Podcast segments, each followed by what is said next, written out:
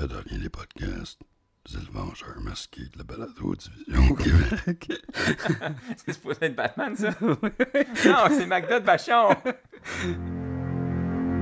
Dans un monde où tous les podcasts se ressemblent, en voici un qui sonne exactement comme les autres.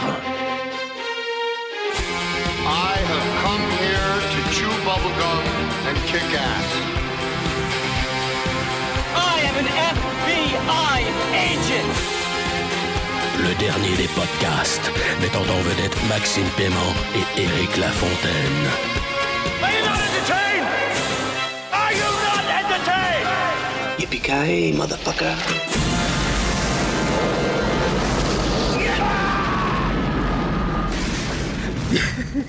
Yippee pauvre con! Bienvenue au dernier des podcasts. Le dernier des podcasts, c'est le vengeur masqué de la balado. Division au Québec. Euh, Éric Lafontaine, ici sous l'influence d'un café Kahlua en cet enregistrement matinal et accompagné une fois de plus. De Maxime Paiement, qui est littéralement euh, l'eau. Allô? Ben oui, c'est un enregistrement matinal, Max. Aujourd'hui, euh, on, est, on est en matinée. Oui, c'est un podcast pas cher. à l'odeur du café le matin en me levant. Ça me rappelle. euh, Le napalm. ouais, c'est ça. Fait que c'est ça. Euh, gros film sur la planche en- ce matin. The Dark Knight Rises de Chris Nolan. Fait que c'est pour ça qu'on est absolument en pleine forme et frais et dispo pour attaquer ce film-là. Ben d'ailleurs, c'est, ça va être notre deuxième essai. Absolument, parce que. Parce qu'on a tapé un premier podcast euh, littéralement euh, quelques heures après l'avoir vu. Puis euh, on s'était pas donné assez de temps pour, euh, pour laisser retomber la poussière. Puis c'était franchement un podcast mauvais. On avait rien à dire, sauf que Batman c'était cool. Puis Ben, c'est- un peu vrai parce que c'est c'est un film qui a, qui a nécessité pour toi deux écoutes. oui, Puis c'est un film qui a, qui a énormément à dire et qui a une profondeur impressionnante. C'est pas juste un film d'action, là. C'est pas juste comme euh, Spider-Man 2, là. il y a tellement d'idées lancées à l'écran que un, c'est des fois c'est, tu sais, le film a le défaut de ses qualités. Hein. Des fois c'est comme un peu, euh, c'est un peu overwhelming pour prendre un thème anglais. Mais une fois que tu le revois une deuxième fois, puis tu sais où ça s'en va, euh, moi franchement ma deuxième projection était largement supérieure. Ben d'un, je suis allé le voir en IMAX, ce qui aide quand même pour un film largement tourné en IMAX. Mais au-delà de ça, il y a certaines scènes au début du film qui font beaucoup plus de sens, puis tu comprends mieux les choix euh, si Ouais. on veut, euh, pris par Nolan quand tu le- quand tu l'as déjà vu puis tu sais où ça s'en va. Surtout en regard du deuxième film, mais surtout du premier film. Parce que j'ai trouvé que Dark Knight Rises, c'est pas tant une suite à The Dark Knight, mais beaucoup plus une suite directe à Batman Begins. À part que pour la thématique de Harvey Dent, puis la perte de Rachel, le reste, euh, il y, a- il y a des thèmes ouverts dans le premier qui sont finalement fermés dans le, dans le dernier. Le troisième film d'une trilogie, c'est pas supposé d'être ça. C'est supposé d'être de la fucking marde. Et là, Nolan a vraiment brisé les codes, brisé la règle, la genre La, de logique. la règle non écrite que ton troisième film doit être mauvais. C'est ça, puis je comme tu disais auparavant, Nolan nous, nous surprenait puis nous amenait à des places qu'on pensait pas qu'il allait nous amener. Mais quand t'as écouté Batman Begins la première fois, tu pensais-tu que ça allait être une trilogie? Au-delà de si le film marche, il va en avoir d'autres. Ouais, c'est ça. En tout cas, soit que c'était intentionnel, soit que c'était juste. euh, Peut-être Nolan ne savait pas où il s'en allait dès le début. Sauf qu'une fois que tu as vu les trois films, même si c'était si effectivement le cas où il savait pas où il s'en allait, l'ensemble reste très cohérent en fait. C'est ça. C'est un beau tout. D'un, la trilogie est complète, puis elle se book tellement bien. Et ben, c'est- la force de ce film-là aussi, tu sais, qui vient, qui vient clore la fin, tu sais. Pour en venir à ta question, tu me demandais, tu t'attendais de ça quand tu as vu Batman Begins? Probablement pas. Quand je suis allé voir Lord of the Rings, je sais qu'il y avait alors avoir trois films. Ouais. Fait que là, j'ai fait comme. Quand, quand je suis allé voir le, le, le premier Star Wars, là, l'épisode 1, là, ben, je savais qu'il y en allait en avoir. Tu sais, fait qu'il y avait ce setup-là, tu sais. Je- Ok, il va se passer ça. Puis là, dans le deuxième film, probablement ça. Dans le troisième film. Mais là, quand je suis allé voir Batman Begins, on dirait que j'avais pas d'attente, tu sais. Puis quand je- quand j'ai vu euh, Dark Knight, je m'attendais pas à ce que ce soit une trilogie. Pour moi, c'était euh, complété. J'avais l'impression que lui, le lui-même, film il avait- standalone était, était juste. Était j'avais l'impression qu'il avait dit tout ce qu'il avait à dire sur, euh, sur Batman, Mhm. mais apparemment, non. la raison pourquoi je, je- je le trouve awesome, ce film-là, c'est justement pour cette raison-là. C'est le closure. Il boucle bien. La, la trilogie, mais en plus, c'est qu'il va. Il y a. Comment dire Il y a une évolution. Tu sais, parce que ça se passe 6, 7 ans, 8 ans Oui. après The Dark Knight, puis c'était cet écart-là, tu vois comment Gotham a changé, la mort d'Harvey Dent, genre le, le mensonge là-dedans, la perte de Rachel pour, euh, pour Bruce, puis tout ça, je veux dire, c'est tellement, c'est tellement bien présenté. Tu sais, par exemple, une des thèmes euh, énormément véhiculés dans le premier film, c'était la corruption de Gotham. Puis dans le deuxième film, tu avais le Joker que lui, en fait, une- on savait que les institutions de Gotham étaient corrompues. Là, le deuxième, c'était Joker, sa prémisse, c'était tu peux prendre n'importe quel citoyen et le corrompre. Dans ce cas-ci, il voulait, faire, il voulait prendre le meilleur d'entre eux, c'est-à-dire Ouais. Harvey Dent, pour le montrer en exemple, mais aussi prendre bon, l'histoire avec des deux bateaux, puis montrer Ouais, que les gens peuvent être brisés, puis être aussi corrompus que la ville.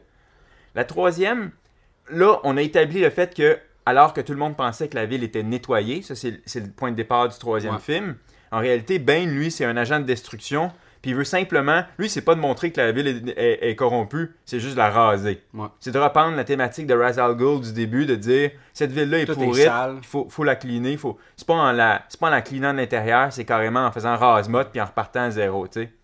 Donc c'est ça, puis euh, ben là, on, on- on commence à, à parler de Bane, qui est une autre raison pourquoi ce film-là est complètement épique. Là. Je veux dire, ce personnage-là est euh, bien représenté, mais on, je pèse mes mots sur bien, parce que Chris Nolan a une, euh, une liberté de licence sur le personnage de Bane, parce que l'origin story de Bane, c'est pas exactement comme dans le film. Non. Il- oui, Donc, la prison, a- c'est vrai qu'il est né en prison, du moins comme personnage. Ouais, c'est ça, mais c'est ça, il, euh, il portait la sentence de son père comme dans, une prison des Caraïbes, ok? Voilà.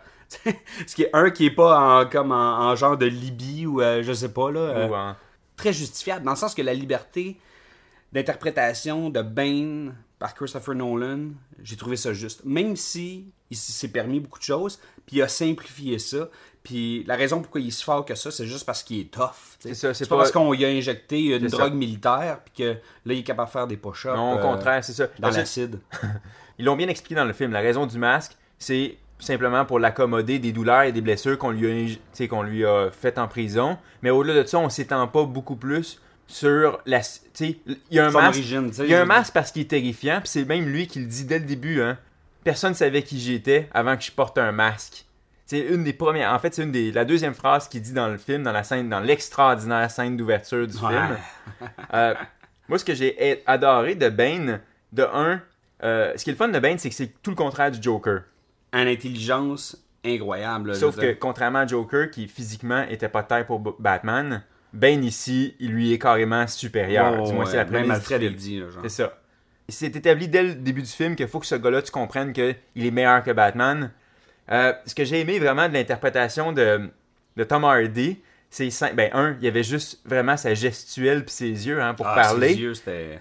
Mais ses yeux, c'était cool. mais ce que j'aimais, c'était sa façon dont il pognait son collet. Tu sais, comment il tenait ses, ses- Comme s'il y Comme avait un, un pack-sac. comme un russe, Ouais. un gros russe. Ça, je trouvais ça vraiment cool. Je trouvais que, je trouvais que sa gestuelle quand il bougeait, quand, après avoir euh, défait Batman, la façon dont il marche avec le, le masque, la moitié de masque dans les mains, visuellement, je trouvais que c'était c'était hyper, euh, je sais pas, c'était stimulant de le voir, là, dans le sens qu'il était vraiment, il était- sa présence était incroyable. C'était un bon villain. Bane me fait énormément penser à Darth Vader. À cause du respect, à cause du masque, le masque qui lui permet de survivre, tu sais, comme Vader, Ouais. c'était son saut qui lui permettait de vivre à ses blessures. Mais aussi, je sais pas si vous remarqué, mais Bane, il s'en prend toujours au cou. C'est un peu comme le move, tu sais, de- d'étrangler de, de Darth Vader. C'est un petit wrinkle, mais je trouvais ça drôle. Non, t'as absolument raison. moi, moi, un truc qui me, qui me, qui me saoulait un peu sur, euh, sur Bane, C'est sa, c'est sa voix. euh, on comprend rien quand il fucking parle. Tu sais, je veux dire, ben, tu, tu vas me dire, ah, c'était encore pire avant, puis là, ils ont refait sa voix, ainsi de suite, là. Mais y avait-tu des sous-titres? Je pense qu'il y avait des sous-titres, je sais pas. Moi, ça a été beaucoup plus facile la deuxième fois. Ouais. Mais même si je comprenais pas toujours tout, quand je dis je comprenais pas toujours tout, là, d'après moi, j'ai un, j'ai un taux de, de même pas 10% de perte. Là. Je- comme c'est pas Bane qui. C'est pas Bane qui nous explique les choses. C'est toujours les personnages périphériques à Bane qui nous expliquent un peu le pourquoi du pourquoi, d'où il vient, puis tout ça. Mais ce que j'ai adoré, en fait, j'aimais ne pas comprendre, j'aimais. Plus ça va, plus sa voix Et, ce qui, et je pense que c'est ce qui me fait le triper le plus de ce personnage-là. Je trouve sa voix, qui, lui, c'est une grosse masse de chair. Tu sais, sa voix est comme. Elle marche tellement pas avec le personnage. Je trouve que ça rajoute tellement de folie à ce personnage-là. Parce que je comprends rien, il il je le trouve encore plus menaçant, tu sais. Penses-tu ce que Falardo avait en tête quand il a fait le personnage de Méo? Dans Elvis Gratton? Ouais, je pense que c'est ça. Fait que Bane, euh, Bane euh, je veux dire, euh, super villain pour moi, euh, c'est un des super points forts du film. Mais tu sais, c'est ça, c'était dur à topper le Joker. Hey, t'as- tu Absolument. venais d'avoir le, le meilleur villain de l'histoire du cinéma. Puis je dis, c'est pas juste moi qui le clame, il y a énormément de magazines, sites internet qui disent que l'interprétation, mais aussi le personnage comme tel du Joker dans le 2, était ce qu'on avait vu de mieux au cinéma. Puis honnêtement, je suis d'accord. Mais sans dire qu'il le top, euh, il lui arrive peut-être juste en dessous ou juste en bas de la cheville ou whatever, mais je veux dire, la commande était tellement grande que ça aurait pu être vite risible. Si on aurait eu un méchant comme le pingouin, tout le monde serait parti à rire, tu sais. C'est vrai. Fait que, Mais encore là, Nolan, il est tellement bon pour faire des, des choix judicieux, puis délicatement présenter les choses, tu sais. La femme chat, voilà, sais. meilleur exemple. Catwoman, oui, oui, j'ai pas peur de le dire, Catwoman. Anna Hathaway qui, qui joue une bonne Catwoman. Ah oui. C'est pas genre euh, Slutty Michelle Pfeiffer. Elle, elle est juste brillante, elle a son propre agenda, elle sait ce qu'elle veut faire. C'est un personnage indépendant, comme un chat. Absolument, j'ai. Ce que j'aime, c'est bien, le, le petit clin d'œil avec les lunettes qui font les oreilles pointues, j'ai trouvé ça sweet. J'ai aimé qu'il l'appelle pas Catwoman. J'ai aimé que son costume soit pas nécessairement un costume de chat. Je veux dire, C'est une cat burglar. Voilà. C'est juste ça qu'ils ont dit. Mais je veux dire, contrairement à Batman, où ils ont fait un costume où il ressemble tu sais, à Batman avec ses oreilles et tout, Catwoman, eux, ils ont suggéré son costume plus qu'il l'a créé, tu sais. Mais bref, une des choses que j'ai trouvé vraiment cool de Catwoman puis de l'interprétation d'Anna Hathaway là-dedans, c'était que c'est pas un film, même si c'est un film très très sombre, c'est un film qui est quand même une bonne dose d'humour. Mhm. Puis il y a une grosse partie de l'humour qui provient justement de la relation entre Selina Kyle Ouais. et Bruce Wayne. C'est le petit jeu de chat et chauve-souris qui, Ouais. qui fait que qui crée beaucoup de moments assez rigolos du film. Puis c'était nécessaire parce que justement le film est tellement lourd que de temps en temps des bonnes petites pointes d'humour.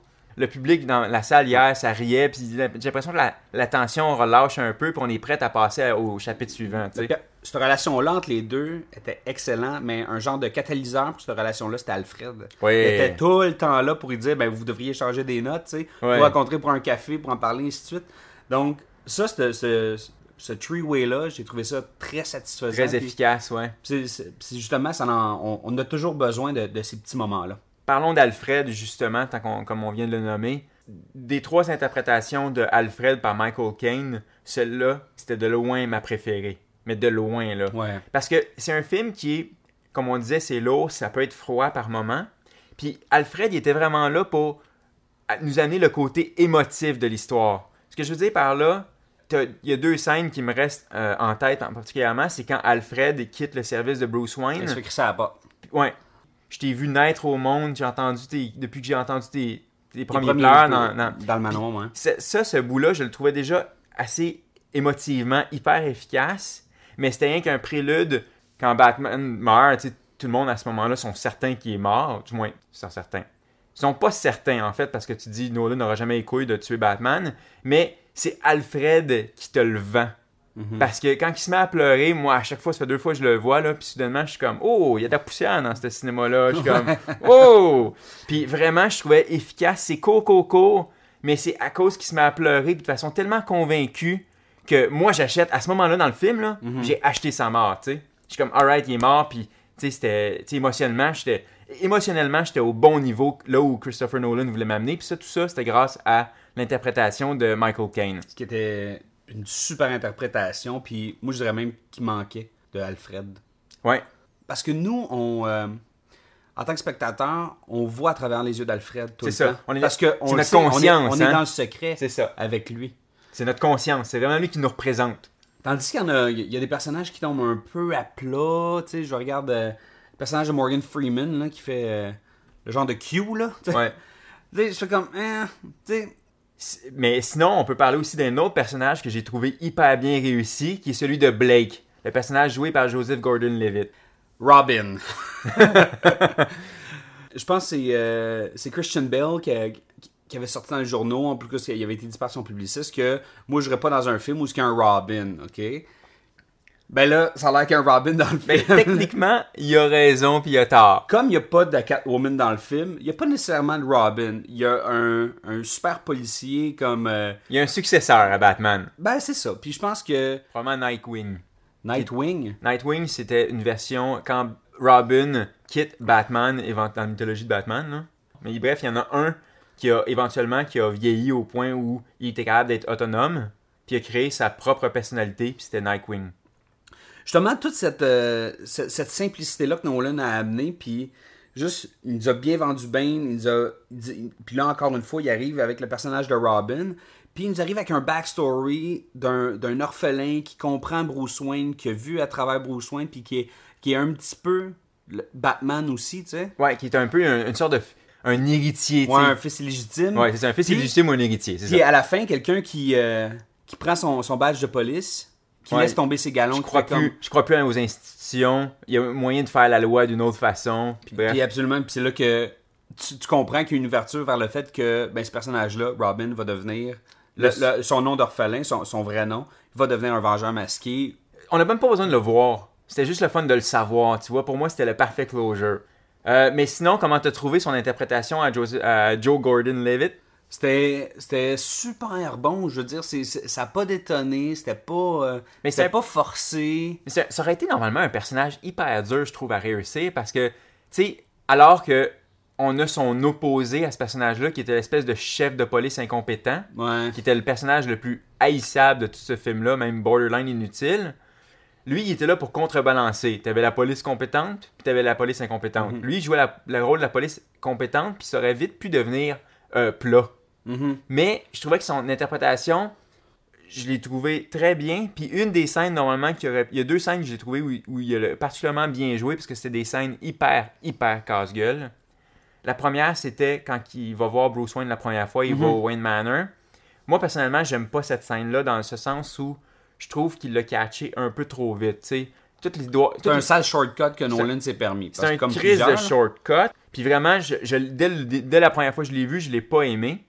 Par contre, je l'ai apprécié légèrement un peu plus la deuxième fois parce que là, soudainement, une fois, je m'étais dit, alright, c'est cheap comme shortcut, c'est ça qui est ça. Mais il devait en prendre, parce que Ben, on voilà. n'a pas 6 heures pour raconter Voilà, ça. déjà qu'il y a bien du stock à l'écran.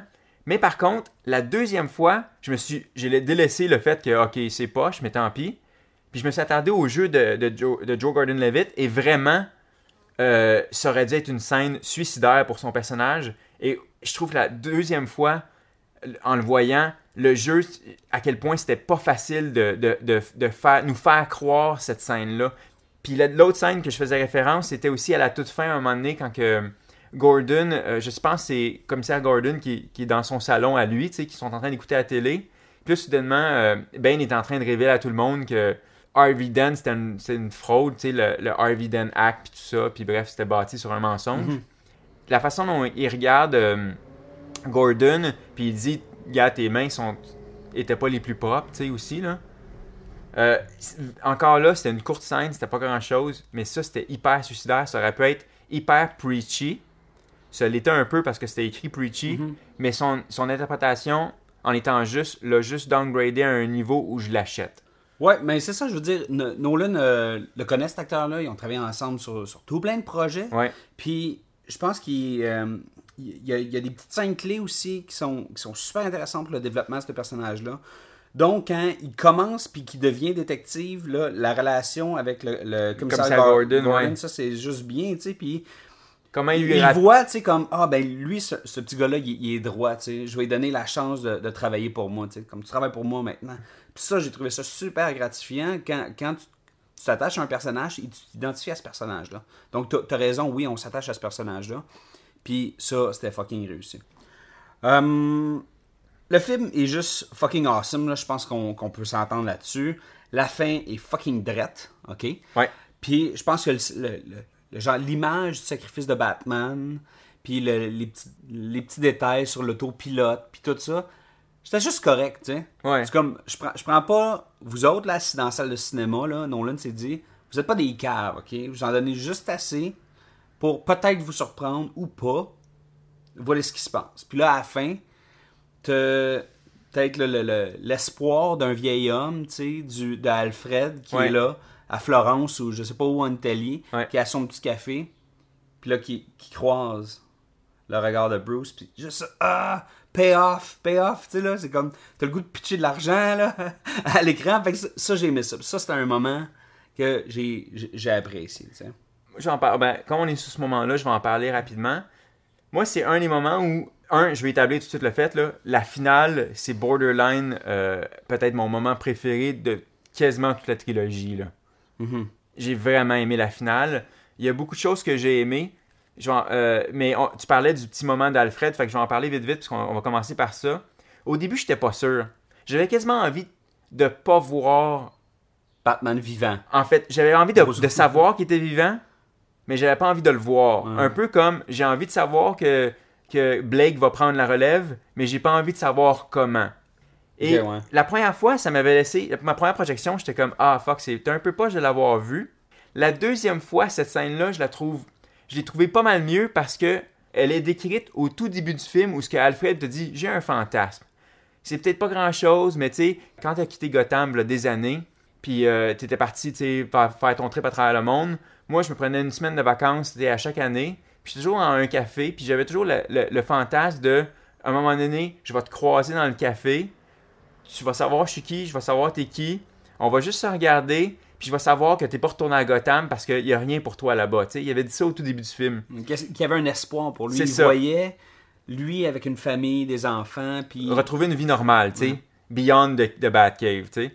Et quand la première fois que j'ai vu le film, tu t'oublie cette scène-là parce que t'as tellement, tellement vu de trucs, tu sors d'un crescendo émotionnel de l'enfer. Puis là, tu vois ça, puis t'es comme ah ok, c'est cool qu'il soit pas mort, mais en même temps, t'es quasiment en train de, de débattre si ça aurait-tu été plus cool qu'il meurt ou qu'il meurt pas. Sauf que en revoyant une fois la, la, la, la scène préliminaire à ça, Ouais. quand je l'ai revu une deuxième fois, finalement, j'étais comme, alright, c'est cool de voir Alfred, puis que lui aussi, on boucle son arc narratif. Il espérait voir Batman quitter le. Accrocher sa cape, puis il a satisfaction, tu sais. Ouais. Fait qu'après ça, on peut débattre le fait de c'est cool de, de voir Bruce Wayne ou pas, euh, c'est-tu plausible, tu sais, qu'il se retrouve dans le même café au même moment? Le- oui, ça, c'est un petit. C'est Ouais, un petit raccourci, mais Bruce Wayne, c'est un détective. Puis il a fait ça pour Alfred. oui, aussi, puis c'est ça. Puis un, le propos était pas là. Le propos était pas de est-ce plausible ou pas? Le propos c'était Batman avoir du closure pour Bruce Wayne, puis avoir du closure aussi pour Alfred, qui est un autre personnage important de la trilogie, tu sais. Toi, c'est quoi ton moment préféré de Prenons le bloc 20 minutes là, qui consiste à la finale. C'est quoi ton moment préféré? Pour te dire, je pense pas réellement qu'il y a une certaine, certaine portion ou une scène d'action, le combat final lui-même, c'était pas euh, out of this world. Il y, a, il y a- il y a des belles images, il y a des choses épiques que j'ai aimé. Euh, la découverte de la Batcave avec Robbins, j'ai trouvé ça comme oh! Euh, c'est un petit peu du Indiana Jones pour moi parce que on, je vois à travers les yeux de Blake, Ouais, ouais, de. Robin, je suis comme ah découverte là, tu sais comme Ouais, pour euh, lui, le personnage, il était très mythologique. tu sais, Il, avait, il, était, il était attaché au personnage C'est pour ça, parce bien des raisons. Il c'est y avait ça. une légende de Batman, tu sais, comme quand, quand Blake, lui, il parle aux C'est tu sais, ça. puis il dit comme, ah, tu crois-tu qu'il existe pour vrai, tu sais, ainsi de suite. Pour lui, Batman, cette important, fait c'est ça. ça, j'ai trouvé ça cool, c'était un, un autre super payoff pour moi.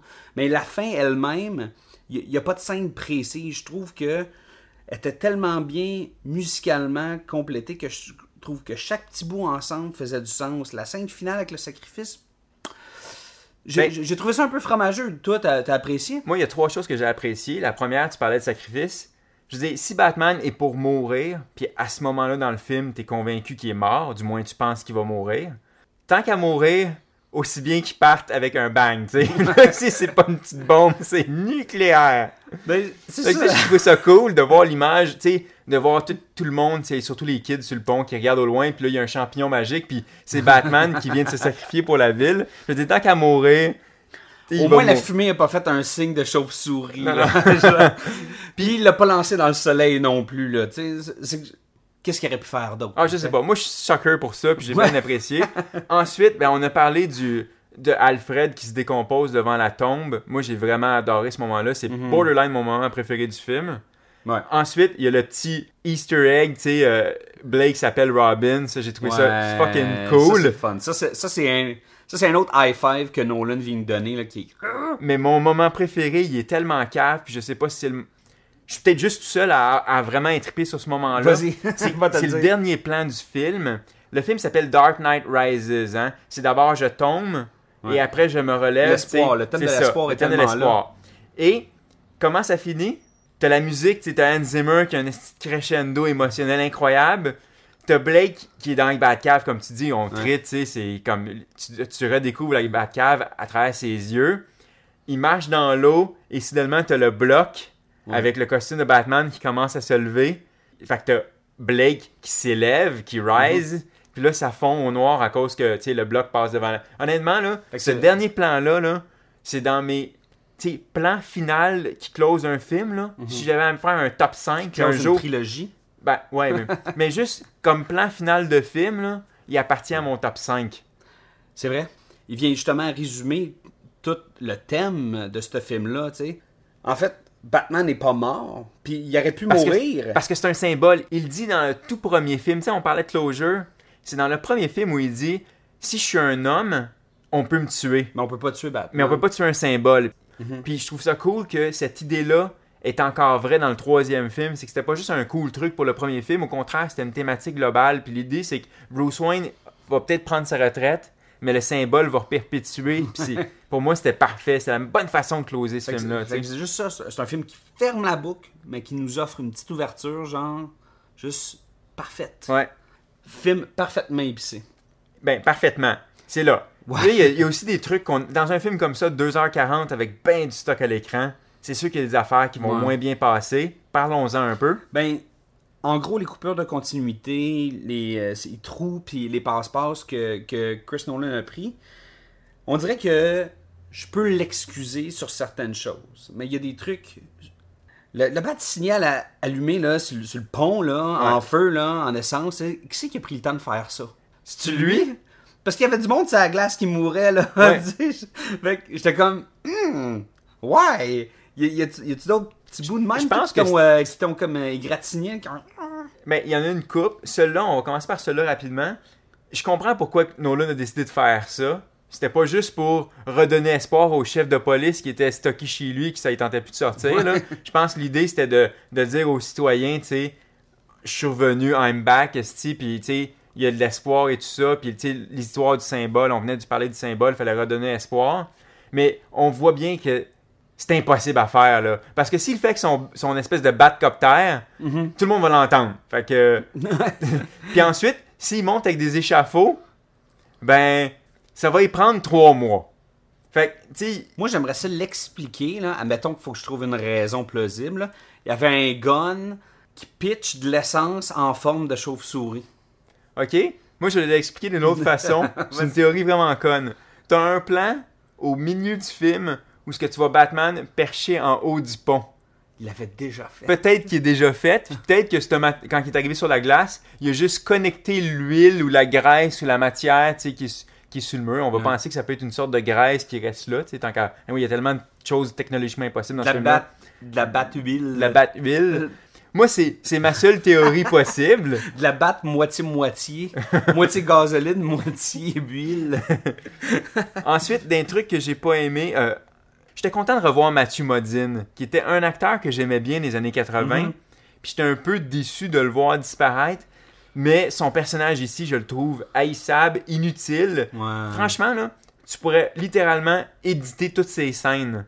Ouais, ou, ou peut-être. presque toutes ces scènes, dans le sens que il pourrait prendre un gros recul au film si le monteur avait décidé finalement que ou Christopher Nolan avait décidé que le- ce personnage-là il passe pas bien à l'écran, ça aurait été facile de l'enlever, vraiment facile. là. Puis moi personnellement c'est ce que j'aurais fait. Ensuite, et ça il y a beaucoup de monde qui en ont parlé. En fait, Internet c'est vraiment rué là-dessus en disant Marion Cotillard. jeune. le saut du kid de 10 ans. Ça, s'il y a une chose qui a pas passé du tout sur le web, puis je l'ai vu maintes fois sur Twitter depuis une semaine, c'est le saut du kid de 10 ans. Mais je vais y revenir plus tard parce que moi, il m'a gossé. Mais pourquoi il t'a gossé, je comprends pas. C'est impossible. Des adultes sont incapables de sauter une certaine distance, mais un kid de 10 ans serait capable? Ça marche pas. Je veux dire, peut-être que c'est possible dans ce sens où, juste aux Olympiques, hier, il y a une fille de 16 ans, une chinoise, une fille, qui a nagé un segment plus vite que genre Michael Phelps puis euh, Ryan Lochte. Une fille de 16 ans a battu les deux meilleurs hommes, dont le meilleur nageur de l'histoire de l'humanité, peut-être qu'à ce moment-là, une fille de 10 ans pourrait sauter, une distance que la plupart des hommes sont pas capables. Mais ça, je vais en reparler Mais plus tard. d'épuiser comme de l'énergie dans de la haine, puis dans, Dans le- ressentiment. Ouais, puis la peur de. En fait, l'absence de peur de mourir, c'est-à-dire d'y aller all-in, si tu veux. Mais je vais en reparler juste à la Ça, fin. Mais moi, j'ai dit Marion Cotillard, là. Moi, une affaire là, qui m'a fait grincer les dents et qui a fait grincer les dents toute fucking Internet, assez pour que ça sorte un blog, c'est de la manière qu'elle meurt. Elle fait comme juste comme plier la tête puis comme s'éteindre comme un fucking cyborg là, qui a plus de jus. Ouais, tu- fait que ça, j'ai comme ah, j'ai trouvé ça un peu moyen, Bon. ok. Ça m'a pas tant fait grincer des dents. Mais là, j'ai commencé à voir un peu de monde sur internet qui faisait comme ah yeah, c'est poche ça. Jusqu'à temps que je tombe sur un blog qui s'appelle People Dying Like MarionCotillard.tumblr.com. c'est tous des gifs animés de monde qui se sont filmés en train de mourir comme Marion Cotillard. c'est super drôle. Ça, c'est quelque chose qui m'a fait un peu chier, mais ça me fait, ça me fait très rire. Euh, People Dying Like Marion Cotillard Ben, euh, à checker sur le web. tu parles des morts. Euh, je disais que j'avais aimé la mort de Batman, du moins la, la supposée Ouais. mort de Batman. J'ai effectivement pas vraiment aimé la mort de Marion Cotillard, de Miranda Tate, mais en même temps, je m'en calisse un peu parce que son personnage, jusqu'à temps qu'on qu'on comprenne que c'est la fille de Ra's al Ghul, c'est un personnage borderline inutile. Ouais. tu te doutais bien qu'elle allait avoir euh, un, un rôle éventuellement important à jouer parce que, un, tu casses pas Marion Cotillard juste pour y faire jouer une, une belle riche qui sert à rien. Puis deux, il y avait le petit truc de la blessure dans le dos, tu sais, qu'on voit à un moment donné. Un quand- glimpse qui disait Ouais, là, tu- là, je savais que, alright. Je sais pas c'est qui, je savais pas que c'était la fille de Ra's al Ghul, mais je savais qu'elle était evil, puis fait que ça m'a ça m'a quand même surpris, j'ai trouvé le coup de- le coup de le stab, le dans, stab. dans le flanc. Ouais, ça j'ai trouvé ça cool parce que même si je m'attendais à ce que Marion Cotillard fasse de quoi là, je pensais pas qu'elle irait avec un, un coup de poignard dans, dans le flanc. Ça, j'ai trouvé ça quand même efficace, même. Canif dans le côté. Ouais. bon, ben bref, la mort de Marion Cotillard, effectivement, c'était un peu mais. Mais la mort de Bane, elle, m'a laissé beaucoup plus un arrière-goût dans la gorge. C'est-à-dire que t'as Batman qui vient de triompher de Bane enfin. Il l'a battu, euh, il a décroché son masque. Bane est en train de souffrir parce qu'il est plus connecté à son petit gaz. Ouais. euh, Ouais, il, do- il donne des coups sur euh, genre son, sa pompe d'asthme. Ouais. Puis là, il C'est ça, il panique un peu, il est à terre. Jusque-là, tout va bien. Marion Cotillard arrive, elle stab Batman, elle reconnecte le dude, et là, soudainement, ben, ok, logiquement, ça va, Ben, il est reconnecté à son sérum ou je sais pas quoi, il redevient. il Et là, bang, il se fait littéralement shooter en dehors de l'écran par euh, la femme chat qui fait un retour héroïque et tout, bon, ça va. Mais c'est juste que c'est Batman puis Bane, c'est son némésis.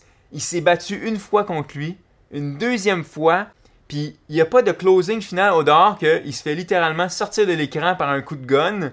On voit pas le cadavre après ça, on le voit juste disparaître. Puis c'est comme, ok, ben let's. La euh, bombe, là, la bombe. La bombe, là. Ah ouais, c'est ça. On passe à la bombe. Fait que j'ai trouvé que ça manquait. Ça, ça manquait un peu de closure. J'étais pas sûr, satisfait. c'est sûr que je- j'aurais aimé, aimé une fin épique avec un sale combat de coups de poing, avec des ralentis, avec comme un, un plan super précis des knuckles de Batman dans, dans la face. Dans le masque. Là, tu sens comme le, la, la boîte crânienne de Ben, tu sais, là, qui craque, puis ça, ça j'aurais aimé ça, tu sais. Mais on l'a pas eu, tu sais, puis Nolan, il est encore là de dire, ça, c'est pas important, tu sais. On est dans la réalité, là. On n'est pas dans euh, Never Never Land ou euh, Fuck All, là. Coup de gun d'en face, tu meurs, OK? Fait que c'est un peu ce qu'il est en train de dire aussi. C'est Oui. comme, all that is true. En fait, c'est quoi maintenant que t'en parles? ça- je trouvais ça pas satisfaisant, mais en même temps, je trouve que ça s'inscrit bien dans la démarche de Nolan, c'est-à-dire que c'était un Batman qui se voulait véridique, même s'il y a Mhm. pas qu'à d'affaires qui marche pas, là. C'était un Batman qui était beaucoup plus ancré dans la réalité. Fait que c'est peut-être normal à ce moment-là que, comme tu dis, coup de gun, t'es mort, pis that's it. C'est comme dans la... mort. Comme dans la vraie vie. C'est ça, ça. par part t'es mort. Sinon, je joue plus. Ben, euh, c'est ça. Fait que, y, a-tu d'autres d'autres petits détails, toi, qui, euh, qui t'ont un peu fait grincer des dents? Ouais, euh, le combat policier-bandit. Tu sais, ils sont 3000 policiers d'un bar, puis 1000 terroristes mindés avec des tanks de l'autre bar. Je sais que c'est là pour le show, Mhm. mais honnêtement, c'est, Monette, euh, notre, euh, un des invités qu'on a eu sur Rambo, il m'a dit les figurants en arrière-plan, si tu commences à t'y attarder, c'est borderline risible. puis effectivement, quand je l'ai réécouté deuxième fois, Mais il y a un plan en particulier où c'est la première fois que tu vois Bane et Batman dans le même, le même frame, où ce que les, les gars en arrière se battent encore plus cheap qu'à la lutte. Ouais. Puis honnêtement, J'ai remarqué. C'est terrible. Ouais. Mais c'est juste. C'est pire dans un seul plan. Fait que je peux pas dire que tout est acheté au vidange, là. Il y a juste dans un plan en particulier où que c'est terrible, terrible, Non, il terrible. fait pas les meilleures chorégraphies de Non. combat. ok? Non, Ça, pas du tout. c'est- C'est pas sa force. Fait que, euh, podcast de film d'action ici, Max. Euh, parlons scène d'action. Euh, on peut pas passer outre la, la séquence d'ouverture où ce que Bane euh, S'évade ou. s'évade Ben, ou rentre dans son plan, là, ben, il se fait arrêter pour, euh, pour euh, comme dé- démarrer son plan, puis euh, destruction de l'avion. euh, c'est- juste complètement épique. puis- Kidnapping du scientifique russe qui va servir éventuellement pour la bombe. Ça, j'ai trouvé ça tout simplement délicieux pour les yeux. Au niveau du son, tout, tout était fucking épique. La destruction du pont, toutes, le- toutes les affaires qui, qui ont accroché comme le public moyen là, dans le trailer, là, puis qui les ont emmenés en salle, ça, j'ai trouvé ça excellent. Ouais, le stade qui explose. Ouais. Euh, D'ailleurs, j'aurais quasiment aimé mieux. Le stade qui explose est pas la raison qui fait que j'ai été voir le film. Non. Dark Knight est bien plus la raison qui fait que j'ai été voir le film. Fait que tant qu'à ça, cette scène-là, je la trouvais tellement spectaculaire. Je trouve Absolument. que si je l'avais découvert dans le film, j'aurais fait comme Oh my fucking god! Absolument. Tandis que c'est ça que j'ai fait quand je l'ai vu dans le trailer. J'ai fait Oh my fucking god! Mais dans le film, j'étais déjà préparé à ça. Je trouve que la scène était tellement fucking malade Ouais. que j'aurais aimé voir ça dans le film et pas dans le trailer. Surtout comment elle est amenée. T'as l'espèce de petit gars là, qui fait le, le, le Star Spangled Banner, puis il y a comme il y a pas de son, il y a juste le tu sais comme le- T'as Ben le- qui dit What a lovely voice! Fait que l'espèce de double récit, là, tu sais, comme l'espèce Ouais. de, de- de contradiction ici, j'ai trouvé ça tellement écœurant. Puis l'espèce de speech, puis le, le- tu sais, je veux dire, l'acte envers Gotham, à ce point-là, c'est juste complètement écœurant. Fait- que oui, cette scène-là, je pense que ça aurait pu être un- une super belle surprise, parce que il y avait rien d'autre de ultra spectaculaire qui nous a été livré non, dans c'est le ça. film qu'on n'avait pas déjà vu dans le trailer. Fait que ça, c'est été une petite déception. Ouais, mais c'est une question de marketing plus que de, de filmmaking. Max, on, parlait de combat, ouais. Ouais. Y a-tu des choses, toi, que, que dont t'es pas sûr, que t'aurais peut-être aimé qu'ils soient améliorés ou tweakés? Ou You Bet. Euh, première des choses, il y a la, la première scène du film. On ouvre avec Gordon qui est en train de dire à quel point euh, il- Harvey Dent c'est un héros et tout ça. Puis après ça, on passe dans la scène, euh, le début de la scène, on est dans le champ, euh, le champ où l'avion est, puis on va décoller, puis là, Ben va s'échapper, tu sais. Cette scène-là, qui dure littéralement, euh, je sais pas, 30 secondes avec Gord- euh, euh, Gary Oldman à l'écran, ne sert borderline strictement à rien. Puis ça, elle me fait chier parce que le pire, c'est qu'ils vont refaire la même job de dire que, Go- euh, que Harvey Dent, c'est un héros. Tout juste après l'évasion, on s'en va dans un banquet au Wayne Manor où ce que Bruce Wayne est est pas, puis tout le kit. Puis t'as le maire de la ville qui dit à quel point Harvey Dent, c'est un héros. Puis là, c'est là, comme ça, Gordon veut comme... Il hésite, euh, je dis-tu la vérité ou je dis pas la vérité? No, je sais pourquoi Nolan a tourné la scène au début, tu sais, mais j'ai l'impression qu'il l'a mis au tout début parce que c'est la seule place où il était capable de la mettre. J'ai l'impression qu'il était comme trop attaché à cette scène-là pour nous dire que, ok, il faut comprendre que ça pèse vraiment lourd sur Gordon euh, de garder ce secret-là, tu sais. Mais j'ai l'impression qu'il était resté pogné avec cette scène-là, puis il savait littéralement juste pas où la mettre, puis il pouvait pas la mettre ailleurs qu'au tout début. Puis tant qu'avoir une scène de 30 secondes, puis de passer complètement à une autre scène après, à une autre séquence même, tant qu'à ça, mets-la pas. Surtout si tu dis la même chose un peu plus tard. Ouais, c'est quelque chose qui aurait pu être coté quand tu, quand tu penses que c'est un film de 2h45. Là. C'est 30 secondes, hein. Ça coûte pas Ouais. grand chose, mais c'est juste que je sais pourquoi il voulait la mettre, mais je vois aussi qu'il savait juste pas où la mettre, puis il l'a mis là parce que c'était la seule place où il était capable de la mettre, mais en réalité, il était pas si nécessaire. Ben, Ensuite, il y a le fameux hold-up euh, du, euh, à la bourse. là. Il y a bien du monde qui sont tombés sur la tomate à Christopher Nolan parce que euh, les gens trouvent que ça passe vraiment vite du jour à la nuit. Mhm. J'étais un peu d'accord. Puis c'est vrai que c'est la faute à Nolan, mais en même temps, j'aimerais bien qu'Internet se, se mette à la place des gens qui font des films. C'est des experts. Je passe assez ma vie là, sur des tournages pour savoir que les gens qui font des films, c'est des experts en heures de soleil, puis en éclairage euh, naturel, puis tout ça. Ils savaient très bien que ça faisait pas de sens, mais à un moment donné, quand tu tournes une grosse production de même, tu t'es quand même compressé dans le temps. Puis s'il faut que tu tournes ta scène là, puis il est rendu 7 heures le soir, puis le soleil commence à descendre, tu tournes à cette heure-là. Puis s'il faut que tu tournes cette scène là de nuit parce que c'est le seul temps que tu peux le rentrer dans ton horaire, mais à un moment donné, tu as des choix à faire de production, puis d'horaire de production. La seule chose qui me gossait, puis c'est ce qui gossait le plus Internet, c'est qu'ils disent à un moment donné, ça va prendre 8 minutes à downloader. Puis on voit, on voit le début du download, tu sais, quand il, il, Ouais. il- il plug le, le whatever, le, le programme informatique. Puis éventuellement, tu as une autre, t'as une autre euh, séquence alors qu'on est rendu la nuit, où ce qui reste 30 secondes de download. Puis c'est là, c'est là que tout le monde a fait comme Euh, ça se peut pas, on peut pas passer du jour à la nuit comme ça en 30 secondes. En réalité, si c'était pas du plan, le court plan de 10 secondes où on voit genre download almost complete, tu pourrais presque rien reprocher au film on parce juste que vu la fin. Oui parce dans que l'autre complété. voilà, si on avait juste vu download complété, ça aurait pu être complété depuis une demi-heure. Parce que ce qu'il faut savoir, c'est qu'en termes d'éclairage de jour et de nuit, les scènes ont été correctement tournées. C'est-à-dire que une fois que le hold-up a lieu, les policiers arrivent sur place, tu vois que le soleil, il, est parti. là. On commence à être à la tombée du, du jour, tu sais, puis vraiment au début de la nuit. Après ça, on est la nuit, puis il y a toute la poursuite dans le tunnel, puis tout ça. OK? Si c'était pas du plan où ça montre download 30 secondes, honnêtement, tu aurais pu juste enlever ce plan-là. Soudainement, ça aurait été un peu rapide, Ouais. mais en même temps, tu n'aurais pas rien pu y reprocher parce que ça aurait pu, tu sais, ça pourrait être aussi des ellipses.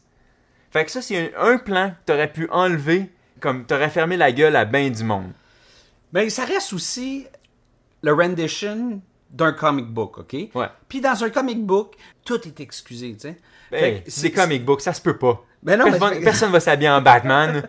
Fait que toutes ces incongruisités, là, toutes, ces, toutes ces affaires-là qui fonctionnent pas, qui, qui, peut-être grincer les dents, quand tu le regardes, peut-être pas d'un point de vue narratif ou d'un point de vue d'un, critique cinéma, puis, puis tu fais juste comme te laisser te transporter par cet univers-là. Tous ces, ces bouts de scène-là, ça fait juste raconter des petits bouts qui te racontent un conte, là, tu sais. Ouais, une histoire, c'est ça. Puis je veux dire, check, Inception, c'est un rêve. S'il y a des affaires qui font pas de sens, puis à un moment donné, il y a quelqu'un qui a une banane dans sa main, ça fait du sens, c'est un rêve, ok? Mais là, c'est un film de comic book, tu sais. C'est ça. Puis je pense que c'est juste correct. Euh, Puis pour en revenir vite, vite, là, à la fin, là, euh, au fait que Batman, euh, on ne sait pas s'il est vivant ou mort, là, je pense que Nolan s'est dit, ben, je vais, y aller- je vais être plus littéral, je vais être plus clair, je vais être plus définitif, parce que pourquoi laisser encore en suspens quand il l'avait trop fait, mais comme Inception, c'était juste ça. Puis je pense qu'il avait peut-être besoin de laisser ça à son public ou à ses fans, Ouais. dire que J'ai pas le. Je suis qui pour tuer Batman? Ouais, puis je veux, je, veux, je veux pas être le réalisateur qui fait tout le temps ça, tu sais, genre... euh, tu sais, que lui, il tombait tout le temps dans ses codes, puis finalement, aujourd'hui, ben, il flippe des burgers, là, genre à Pasadena, genre, probablement. Mais, tu sais, c'est ça. Fait Je suis que, euh, D'accord. Un autre truc, Oui. c'est con, mais tu sais, il y a beaucoup de monde. Internet a chialé énormément par, à cause du saut de la fille de 10 ans. Ouais. Bon, mais le pire, c'est qu'étant préparé à ça la deuxième fois, j'ai remarqué que si tu faisais juste enlever le plan où l'enfant grimpe et saute, parce que c'est expliqué par un, un- un ancien docteur, hein, c'est les deux vieux Ouais. dans la prison qui nous expliquent toute l'histoire.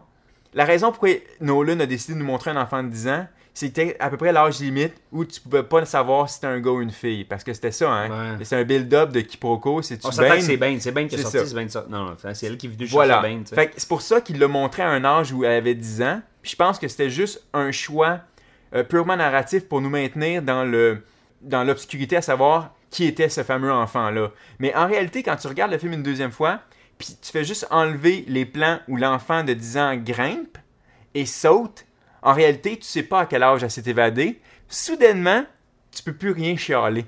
Je veux dire, un enfant, un- une personne qui est née dans la prison s'est évadée un jour, c'est une personne mythique, c'est tout ce que tu sais si tu enlèves ce plan-là. Fait que soudainement, c'est encore une fois un petit plan que tu peux enlever. Puis euh, tu peux acheter ou pas acheter, mais tu peux plus nitpiquer, tu sais. C'est la fille de qui aussi? C'est la fille de Ra's al Ghul. I rest my case. Voilà. Juste ça, c'est assez. Ah oui. Je veux dire, elle, elle a ça en elle, tu sais, comme le, le dépassement, puis le, le skills, puis... Tant qu'à moi, là, elle aurait pu sauter, faire un, un saut super, comme agripper une brique, faire un saut sur elle-même, faire du euh, genre du wall walking. puis là, genre, attraper comme si elle dunkait la brique, là, tu sais, ça aurait pu être ça, j'aurais fait comme, oh, wow. Finalement, c'est juste un genre de saut de l'ange, Ah! Ouais. Puis elle a réussi à l'avoir, puis là, le- les autres prisonniers en bas, yeah! Mais c'est ça. Mais Moi, je- personnellement, j'aurais peut-être juste coupé ce plan-là, puis finalement, tu peux plus chialer contre la scène. Et donc, dernier truc, après ça, je me ferme la gueule, qui a fait chialer un peu Internet, c'était, à un moment donné, Batman, il était en train de, de, de secourir, euh, tu sais, Gordon sur la glace, puis tout ça, puis, de peinturer son gros symbole sur le pont, puis de faire tout ça en 30 secondes. puis, littéralement, la seconde d'après, il arrive au secours de Blake, qui est en train de se faire tabasser par les, les, les, les sbires de Bane, right? Ouais. Fait que tout le monde a fait comme ça marche pas, c'est pas possible. En réalité, c'est parce que comme, on- comme spectateur, on est conditionné à penser que ça se passe en même temps. Parce qu'il nous montre scène A, scène B, ouais. scène A, scène B, scène A. Ouais. En réalité, je comprends pourquoi Nolan a fait ça comme ça. C'est pour avoir un build-up de deux scènes en même temps. Un build-up en parallèle. Mhm. Mais en réalité, qui dit que ça s'est pas passé une demi-heure, 40 minutes après? C'est ça? Je veux dire, là, tout le monde va dire, mais non, c'est comme ça que tu me le montres. C'est où, man? On, on est qui pour juger Nolan de la manière qui nous divulgue de l'information Je des scènes? tu peux là? trouver si t'aimes ou t'aimes pas, mais tu peux pas dire que c'est impossible pour la simple bonne raison que y a rien, même si t'es conditionné comme spectateur à penser que ça se passe en même temps, techniquement, euh, c'est c'est juste un build-up de tension. C'est pas une timeline respectée, c'est pas... euh, Il y a plein de choses c'est peut-être ne une sont- heure plus tard dans la soirée, tu t'en fous, ça peut être... C'était juste un build-up émotionnel simultané, puis c'était it. Au niveau des scènes d'action, y a-tu euh, un, un podcast de films d'action ici? Y a-tu des, euh, Des combats? euh, des, euh, des, des combats, des, tu sais, comme de la- des explosions ou des. particulièrement des séquences là, Ben, qui t'ont fait triper? Oui, le premier combat de Bane puis Batman. Mhm. Je me demandais si Nolan allait avoir les couilles de montrer le plan où ce que Bane brise le dos de Batman. Ouais, l'espèce de genre Le- de T-Bowing avec euh, Batman. C'est ça. C'était tellement un moment important que je trouve ça quand même cool que, que Christopher Nolan l'ait conservé puis l'ait mis dans le film, tu sais. Puis après ça, est-ce que c'est possible si Batman peut euh, se remettre sur pied en, cinq mois? En réalité, Les conditions dans la prison sont quand même pas pires. Écoute, il y a la télé. Il y a la télé. C'est pas pire. Puis euh, il y a des chiropraticiens. il y en a deux médecins. Ouais, il y a un médecin puis un chiropraticien Une corde. puis une corde. Qu'est-ce que tu veux de plus? Je pense que c'est assez pour te remettre. Fait que. euh, Moi, ça m'a pas tant gossé le, ce laps de temps-là. non. Un, puis d'un, ils disent pas qu'il a brisé la colonne vertébrale, il a déplacé une vertèbre. Après ça, est-ce que Je t'achètes pense ou que placé par un coup de poing, je ne m'abuse, quelque chose du genre. Ouais. Bon, ça, t'achètes ou t'achètes pas? Mais euh, on va revenir à quelque chose de plus, euh, de plus bas niveau. Ouais. On parlait du combat de Bane puis de, de Batman. Ce que j'ai aimé dans ce combat-là, c'est que normalement, si tu repenses au premier film, là, la façon dont Christopher Nolan chorégraphiait ses batailles puis les filmait, il était très euh, caméra shakeait puis il restait jamais sur place bien longtemps Mhm. parce que en réalité, Christian Bale le dit souvent là, il il y a de la misère à respirer dans ce costume-là. Fait que se battre, c'est carrément impossible, tu sais. Fait que oublie les séquences d'action à la Jason Bourne. Fait que c'est pour ça que Christopher Nolan faisait des montages hyper serrés puis où tu voyais fuck all parce que Justement. justement la baston, des coups de poing d'en face. parce que t'avais rien à montrer, c'était trop dur de chorégraphier avec un costume comme ça. Ce qui était cool avec le, le combat de Bane, c'est que là, soudainement, c'était la première fois où il y a un combat qui dure plus que deux coups de poing, parce que normalement, Batman est tellement supérieur qu'il il, il commotionne tous ses adversaires en un coup de poing. Là, ce coup-là, il était contre un, un gars aussi fort que lui, sinon plus fort que lui, et un gars qui avait pas de costume. Tom Hardy, à part son masque, il avait rien. Fait que lui, il était agile. Fait que ce qui était cool, c'était... Il a Contre en réussi... poêle, c'est bon pour se battre. Là. Ouais, ben, dans ce cas-là, il est en wave, il est en wife beater, là. Ce qui est encore meilleur pour se battre oui. ou battre ta femme. Puis il y, avait l'avantage de pouvoir justement se reposer sur un, un acteur qui était plus mobile. Fait que je trouvais que, ce- je trouvais que ce combat-là, dans la trilogie des Batman, était bien réussi justement parce que grâce à Bane, tu sais, à un moment donné, justement, comment il achève Batman, il fait un saut, puis il se retourne, puis il punch dans la face. C'était le fait que Bane n'avait pas de costume. Fait qu'ensemble, tout seul, Batman se bat visuellement pas très bien. C'est pas très élégant à voir parce que le costume Il qu'il l'empêche. détruit, là. Je veux dire, Batman, là, il, est, il, est pas, il est pas en top shape, là, dans Non, ce ben, ben non, justement, en plus, il était pas en condition de se battre, tu sais, il, re- il reprenait la cape. Sinon, les combats de Selina Kyle aussi, compte tenu que Anna Tawai, c'est pas, euh, c'est pas une experte en arts martiaux, tu sais, je trouvais que c'était quand il s'en, il s'en était bien Ouais. tiré. Puis les poursuites, au niveau des poursuites, Ah! Peut-être ma deuxième scène préférée du film, les policiers courent après les bandits qui viennent se, qui viennent se sauver du, euh, du trade euh, market, machin. Puis là, éventuellement, les lumières se ferment dans le tunnel. Puis là, je tripais. Puis justement, le vieux policier qui parle à, à- à son jeune collègue, c'est comme euh, Watch out, man. T'as bien fait de prendre le chiffre de soir, tu sais. On va du fun. Euh, ouais, super bonne scène. Puis euh, faut dire que le, le, le, le bat, euh, le- la bat moto, là, le principe des roues pour tourner les coins là, qui culbute, là, j'ai trouvé ça très très hot. Là, Ouais, je comprenais pas ça dans le... On l'a vu une fois dans le deuxième film, ça. Ouais.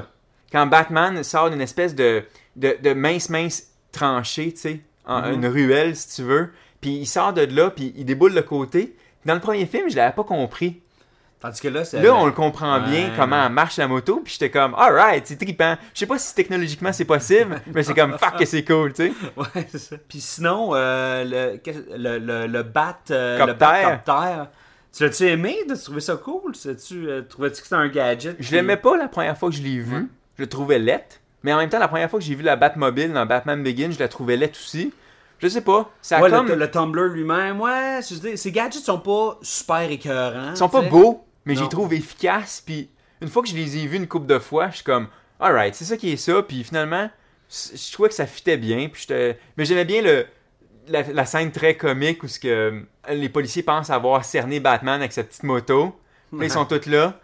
Puis là, comme il y a l'espèce de gros machin qui sort, puis le, le policier qui dit, oups, je suis pas sûr que t'avais comme emprisonné le bon animal, tu sais.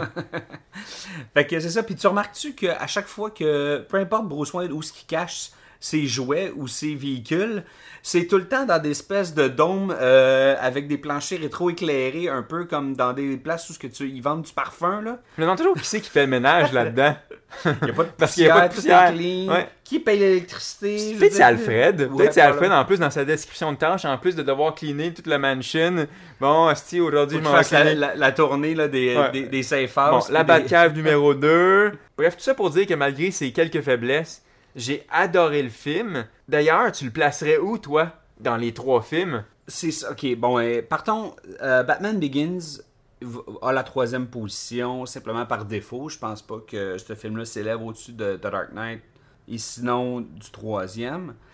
Je veux pas, je veux pas les mettre ex aequo parce que je veux vraiment que ce soit définitif.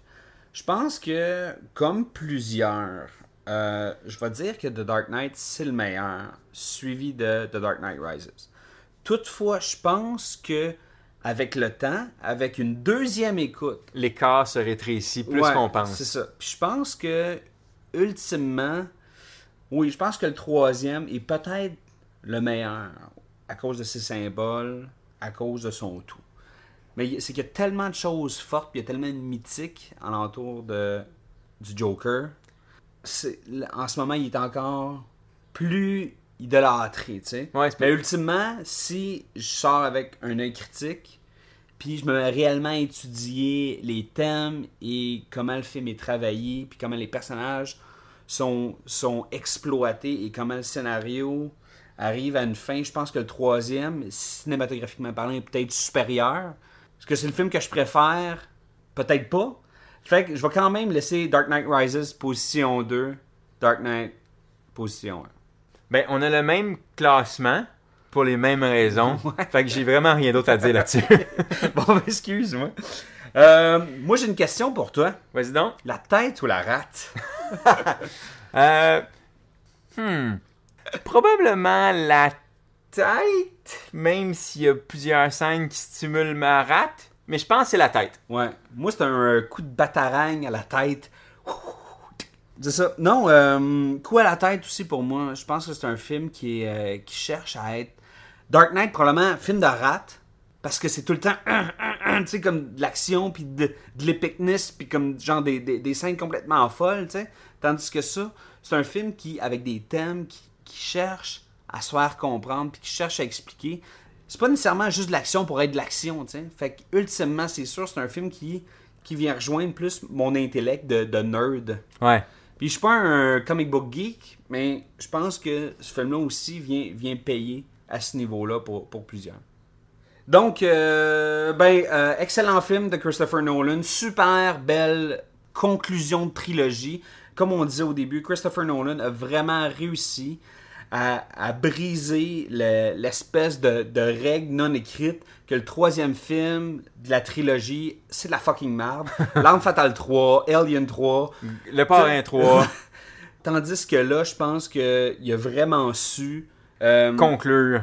conclure, puis vraiment, peut-être que tout ça était réfléchi chez lui, tu sais. Nolan, c'est pas quelqu'un qui laisse rien au hasard. C'est un réalisateur avec une, une super belle vision, fait que, tu sais, eh, je pense que c'est juste euh, awesome-tacular.